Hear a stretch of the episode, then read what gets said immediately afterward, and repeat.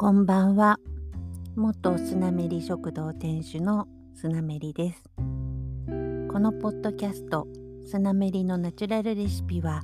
旬の食材やお気に入りのお店など、信州の美味しいものの話、また、お家で手軽に楽しめるお料理のレシピ紹介を中心に、軽井沢暮らしのあれこれについてお話ししています。今回は第56回目。2022年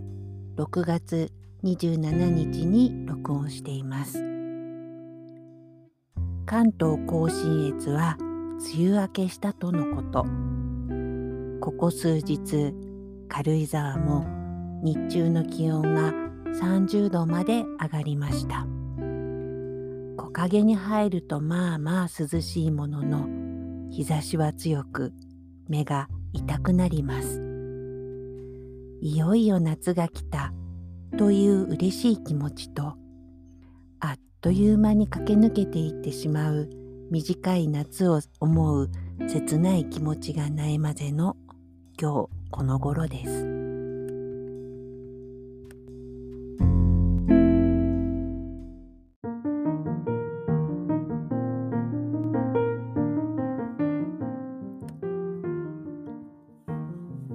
年は庭のワイルドストロベリーがわさっと広がり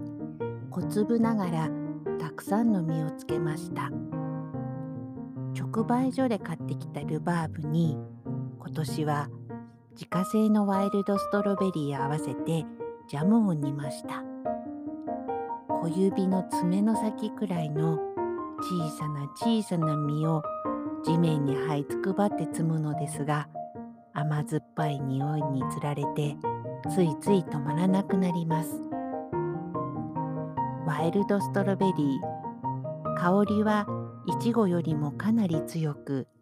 生でも食べられないことはないもののかなり酸味が強いのでジャムにした方が美味しくいただけます。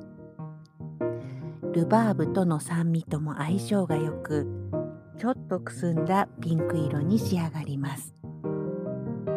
ルバーブは茎みたいな植物で茎の部分をザクザク刻んで煮るとあっという間にホロホロっと煮崩れます。酸味が強く生ではだいぶ食べにくいもののジャムやケーキにするととっても美味しいんです。ルバーブは北海道に並んで長野県も生産量が多いそう。初夏になると直売所にも並ぶし鶴屋でもちょくちょく見かけるようになります。茎の赤いルバーブはジャムにしても赤く仕上がるので人気がありますがうちの近くでは緑色のルバーブがほとんど。私はいちごと合わせてジャムにするのが大好きです。ちなみにルバーブジャムの作り方。ルバーブを洗って水気をしっかり切ったら3センチくらいにザクザク切ります。鍋にルバーブを入れて白ワインを少々蓋をして中火にかけます最初にお砂糖をまぶしてルバーブの水分を出してから煮る方法もありますが私は何のジャムでも仕上げにお砂糖を入れる方が好きなので白ワインで蒸し煮にしていきます。火加減は焦げつかない程度の中火であまり時間をかけずに火を入れた方が風味が飛ばないように思います。ルバーブがほろほろと煮崩れてきたらヘタを取って半分に切ったいちごを加えルバーブが完全に煮崩れてトロトロになったらお砂糖を加えます。ルバーブといちごの分量。何でもありなんですが目安はルバーブにいちご1くらい。お砂糖もお好みで。お砂糖は多い方がジャムは傷みにくく日持ちがします。私はジャムを作るときは果物がいい感じに煮えてきたところで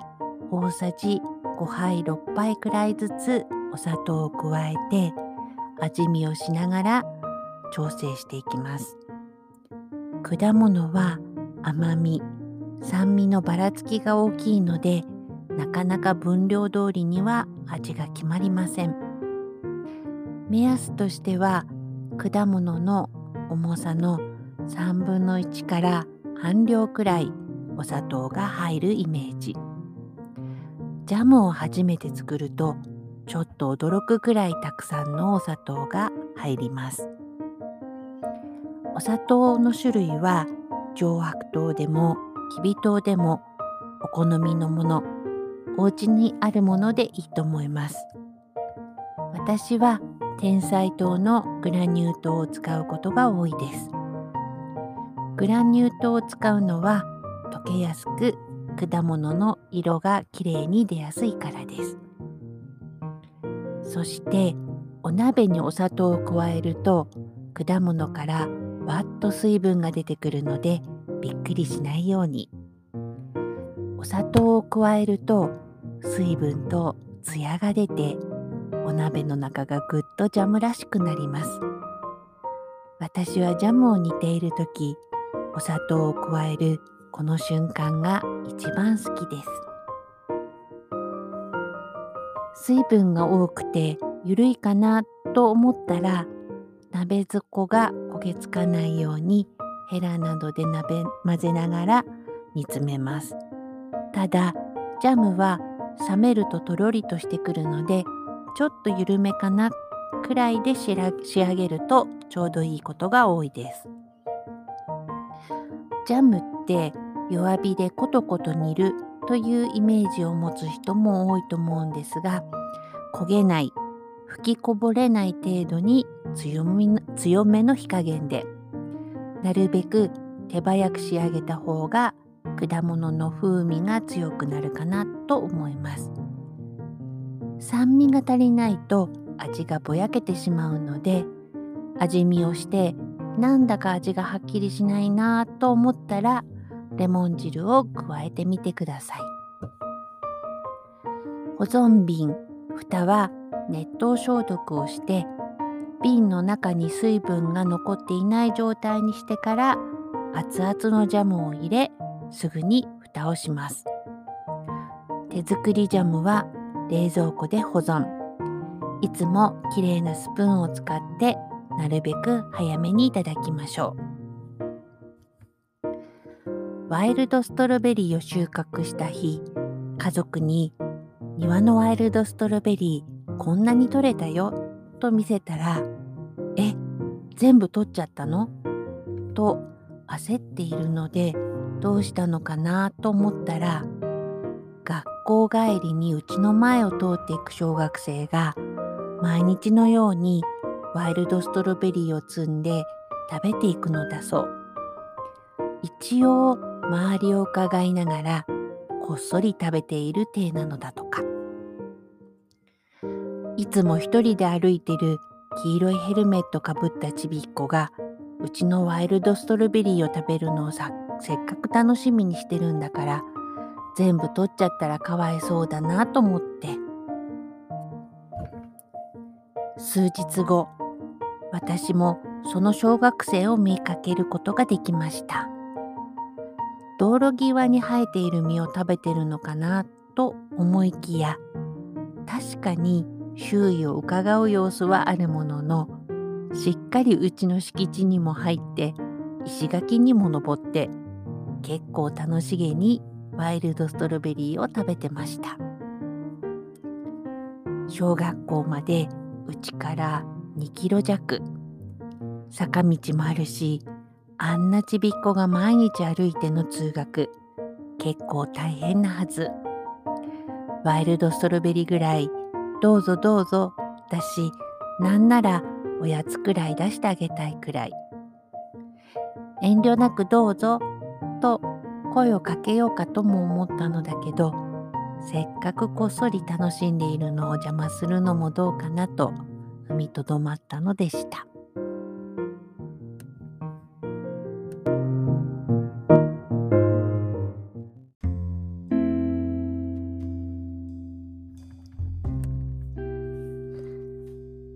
ここ数日の暑さで庭の植物たちも私もちょっとバテ気味でしたが今日の夕方バケツの水をひっくり返したような夕立。雷も遠くで聞こえて犬たちはガクブルでしたが雨が上がるとぐっと涼しくなって植物たちもほっとしている様子。私もだいぶほっとしています。このポッドキャストスナメリのナチュラルレシピのツイッターアカウントはスナメリポッドキャスト。インスタアカウントはスナメリアンダーバーポッドキャストですご意見ご感想とハッシュタグスナメリのナチュラルレシピまたはハッシュタグスナメリポッドキャストをつけてお寄せいただければと思います。メールアドレスはスナメリポッドキャストアットマーク gmail.com です。メールも気軽にお寄せください。本日も最後までお付き合いいただき本当にありがとうございました。明日も各地で猛暑の予報とのこと。どうぞご無理されませんように。お気をつけて。ではでは、おやすみなさい。